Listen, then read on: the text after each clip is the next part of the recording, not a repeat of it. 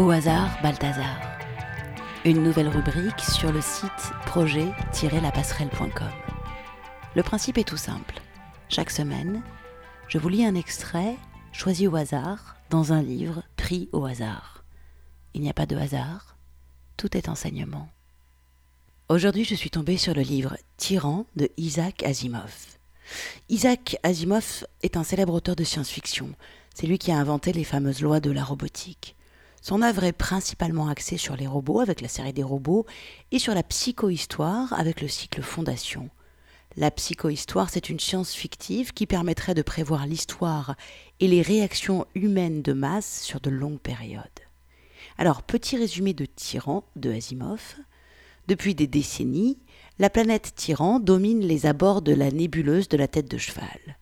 Ses habitants se sont taillés un empire grâce à des techniques proches de celles des Mongols. À présent, ils imposent une économie féodale afin que nul n'ait les moyens de se révolter. Les anciennes familles régnantes, soumises, servent de relais. Pour le protéger, le père de Byron Faril l'envoie étudier sur Terre. Mais il est arrêté par les tyrannies, exécuté, et Byron lui-même est en danger. N'ayant plus nulle part où se réfugier, il apprend pourtant qu'un monde rebelle existe, peut-être, quelque part.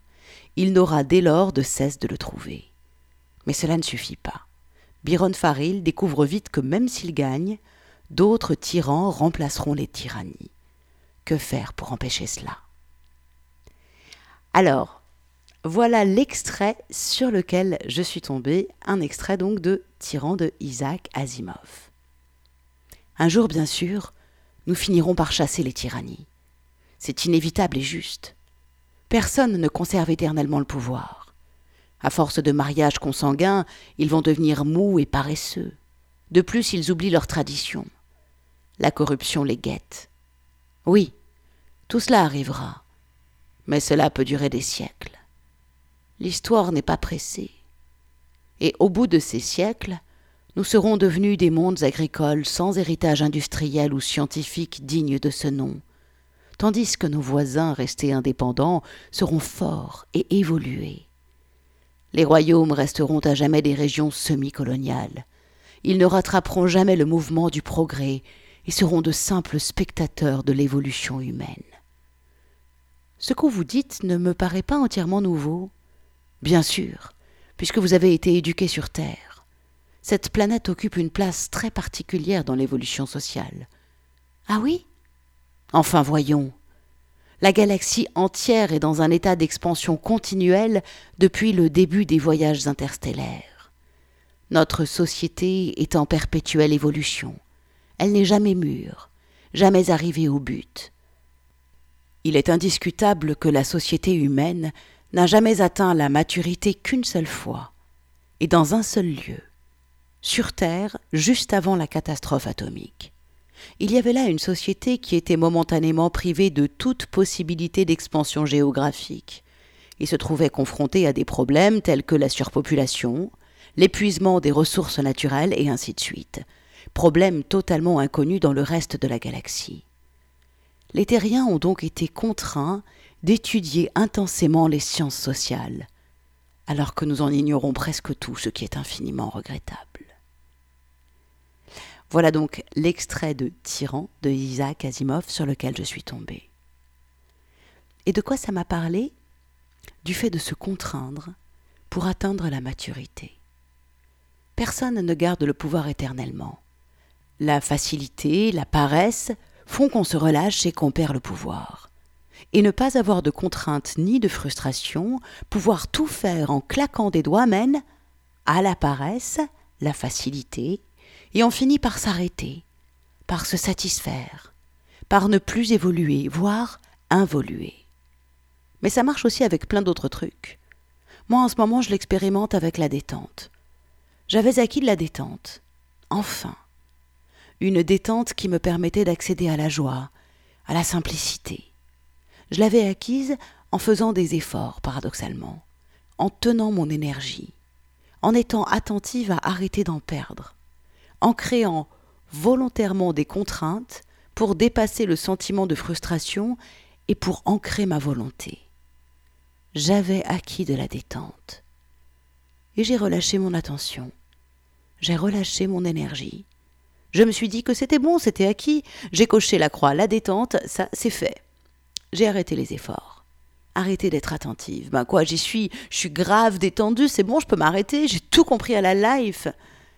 Et j'ai glissé, irrémédiablement, de la détente au laisser-aller. Et la détente s'en est allée, et le mental est revenu, avec ses comparses culpabilité, jugement, complications, et le monde si souple, si beau, est devenu hostile. On m'en voulait, j'étais incomprise, j'étais mal aimée, oui, mal aimée, je suis le mal aimé. Devenir son propre tyran. Dans les écrits de Carlos Castaneda, il est question des petits tyrans. Les petits tyrans sont des êtres qui ont droit de vie ou de mort sur nous. Ça, c'est le petit tyran idéal, un homme ou une femme méchant, injuste et qui a notre sort entre ses mains. Les sorciers recherchent les petits tyrans, car ils sont la meilleure occasion de changer, vraiment, en profondeur, d'accepter son sort, et de mettre un grand coup de pompe à notre suffisance et notre cuirasse pour lui faire comprendre pour de bon que ce n'est pas elle le boss. Déjà dans les années 70, les vrais petits tyrans devenaient une denrée extrêmement rare. Alors aujourd'hui, en Occident, je ne crois pas que ça existe encore. Et puis surtout, on a tellement développé notre suffisance, le sentiment de notre propre importance, que ça marcherait pas. À l'heure des procès faciles, comment voulez-vous que ça puisse exister? Du coup, il va falloir devenir nos propres petits tyrans. Chance ou malchance, il n'existe plus d'être qui ait droit de vie ou de mort sur nous. L'esclavage est terminé. Mais chance ou malchance? Car le nouvel esclavage, c'est celui de notre suffisance. Nous sommes esclaves de notre suffisance. Nous ne supportons plus la moindre frustration. L'effort, ok, mais pas trop longtemps.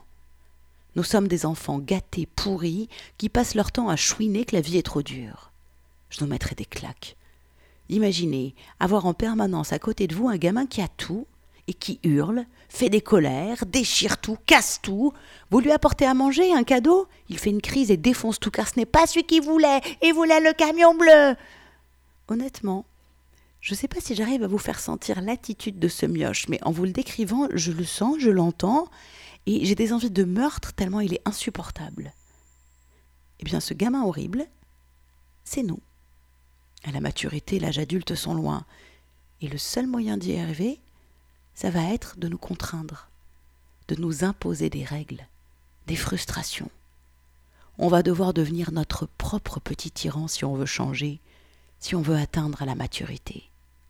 Et quand on s'entendra hurler tel le gamin horrible en train de tout piétiner, rouge à force de hurler, il faudra tenir, rester ferme, et ne pas tuer l'affreuse chose hurlante, car c'est nous l'affreuse chose hurlante.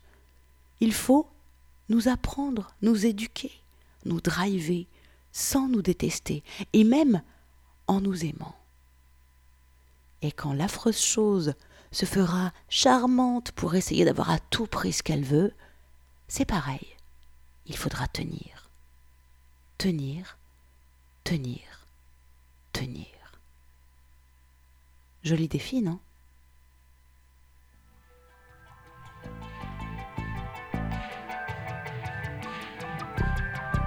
Retrouvez-nous chaque semaine sur projet-lapasserelle.com, les carnets de route d'un chaman du XXIe siècle.